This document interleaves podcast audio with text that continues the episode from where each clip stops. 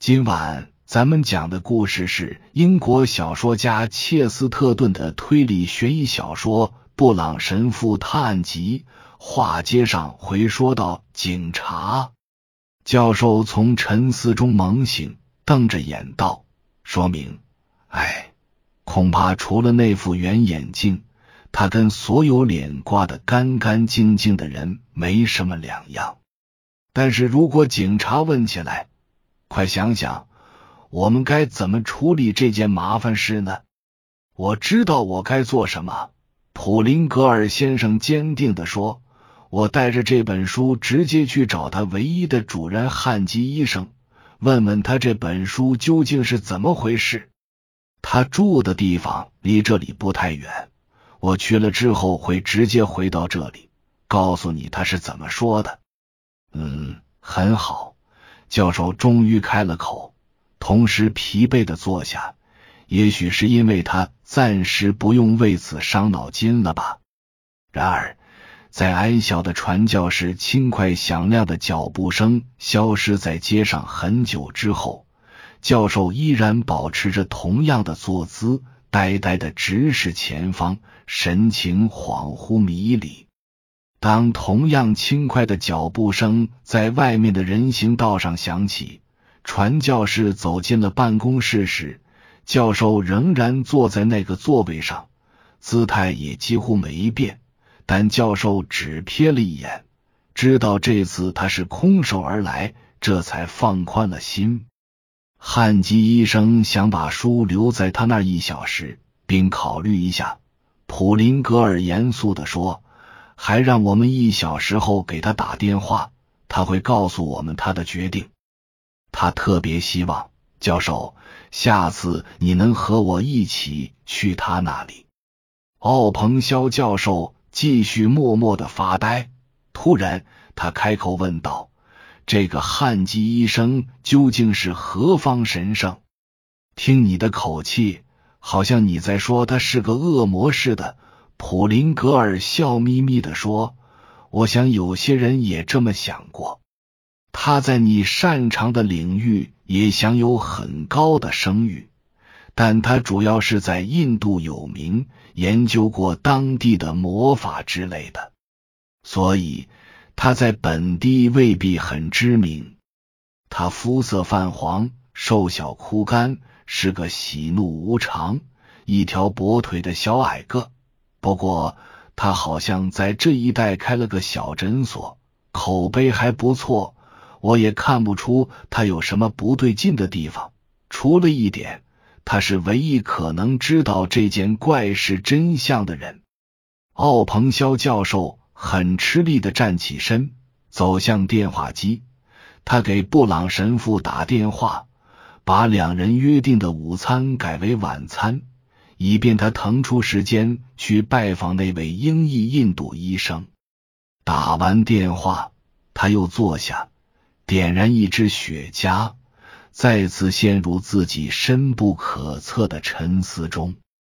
晚餐时分，布朗神父赶到了约定会面的餐厅，在摆满镜子和盆栽棕榈的前厅里等了一会儿。他已经知道奥彭肖教授下午有个约会，而此时夜幕开始降临。窗玻璃和绿色植物渐渐引入昏暗，空气中充满暴风雨将至的气息。他猜想可能发生了意想不到的事，因而使教授耽搁了这么久。他甚至一度怀疑教授是否还会出现。但当教授终于到来时，果不其然，他的那些胡思乱想被证实了。眼球充血、头发蓬乱的教授终于驾着车回来了，完成了他与普林格尔一起进行的伦敦北之旅。他们去的伦敦北郊外边缘地带，依旧是灌木丛生的荒野和一片片工地，在酝酿着暴风雨的傍晚，显得更加肃杀暗淡。虽然如此。他们还是在一大片住宅中找到了相对独立的那栋房子，他们查实了那块铜制门牌上刻着“皇家外科医师学会会员、医学博士最爱汉基”的字样，但他们唯独没有找到皇家外科医师学会会员汉基本人。他们找到的东西跟那梦魇低语般的下意识给他们的暗示不谋而合：一间普通的会客室。桌上放着那本带诅咒的书，好像刚刚有人读过。在另一边，后门像是被人猛然撞开，并在陡然上升的花园小径上留下了一串浅浅的脚印。跛足的人似乎不太可能那么轻快的跑上如此陡的小径，但从这跑过去的确实是一个跛足的人，因为。那几个脚印显示出某种畸形矫正靴留下的不规则印记，再往前就只能看见两个那样的印记，好像这个人是在单脚跳着跑，然后便再无迹可寻了。看来他们无法从汉基医生那里获得更多信息了，只知道他已经做出了决定。他读了神谕，并招致了厄运。当他们两个进了棕榈树下的入口后，普林格尔突然把书扔到一张小桌子上，好像他的手指被书灼伤了一样。布朗神父好奇的瞟了一眼，看到封面上有两行字迹潦草的对句：“劝君莫翻书，但恐非魔鲁。”后来。神父还在对句的下面发现了类似的警示语，是分别用希腊语、拉丁语以及法语写的。教授和普林格尔则转过脸去不看，他们精疲力竭、困顿迷惘，此时都急不可耐的要喝点什么。奥彭肖教授已叫了服务生，点了鸡尾酒。我希望你能与我们共进晚餐，教授对传教士说道。但普林格尔先生友善的摇了摇头，婉言谢绝。实在抱歉，我想找个地方独自想想这本书和这件事。不知可否借用一下你的办公室，就个把小时？我觉得，我恐怕门已经锁了。教授带着几分惊奇答道：“你忘了窗户那里有个洞吗？”普林格尔教士咧开嘴大笑着，随后便消失在夜色中。到底还是个相当古怪的家伙。教授皱了皱眉，他很惊奇的发现，布朗神父正在与端来鸡尾酒的服务生闲聊。明显是关于这名服务生的私事，因为交谈中提到了一个刚刚脱离险境的婴儿。教授不无诧异的说：“真不知道神父是怎么认识他的。”神父只是说：“哦，我每两三个月会在这里吃一次饭，时不时会跟他聊几句。教授每周要来这里吃四五次饭。”却从未想过和这个人聊天。就在这时，他的思绪被一阵刺耳的电话铃声打断。有人叫他去接电话。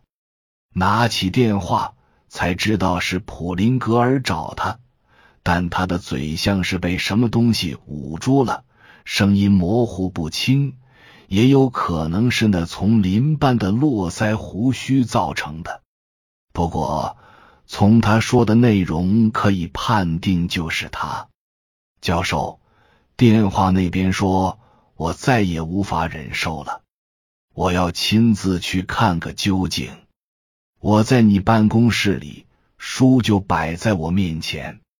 要是我出了什么事，这就算是道别了。别劝我，劝我也没用。无论如何，你也不可能及时赶到这里。我现在就要打开这本书。我，奥彭肖教授感觉自己像是听到了某种动静，像是猛烈的撞击造成的震颤或抖动，却又几近无声。他一次一次叫着普林格尔的名字，却不再有任何回音。他挂上听筒，瞬间恢复了一位优秀学者应有的镇定，更像是一种绝望的冷静。之后，他静静的回到了餐桌旁边的座位上。接下来。他就像在描述降神会上某个愚蠢的小把戏出了岔子一样，平静的把这个可怕而神秘的故事原原本本讲给神父听。已经有五个人就这样莫名其妙的消失了。教授说，每个人都非同寻常。最让我想不通的就是我的职员贝里奇。因为他是最安分的人，他的失踪也是最离奇的。是啊，布朗神父回答。不管怎么说，贝里奇的如此做法的确蹊跷。他一向很尽职，而且总是非常认真的将工作与个人娱乐区别开来。不过，鲜为人知的是。他在家时却是个相当富于幽默感的人。还贝里奇教授叫了起来：“你到底在说什么呀？你认识他吗？”“哦，不认识。”神父漫不经心的说：“就像你说的，我认识那位服务生。我常常在你的办公室等你。当然了。”在不得不等你时，我就只能和那个可怜的贝里奇在一起打发时间了。他确实是个很有趣的怪人。我记得有一次，他说他很想去收藏一些不值钱的东西，就像收藏家们收了破烂还当宝贝似的。你听说过那个老故事吧？讲的是一个收藏不值钱东西的女人，我不太清楚你在说什么。奥鹏霄不解的说：“不过，就算我的职员很古怪，是我认识的人里最最古怪的一个，也无法解释发生在他身上的事，当然也无法解释发生在其他人身上的事。”以上是由奶锅大叔给您播讲。感谢收听，每天晚上二十一点三十三分准时开聊。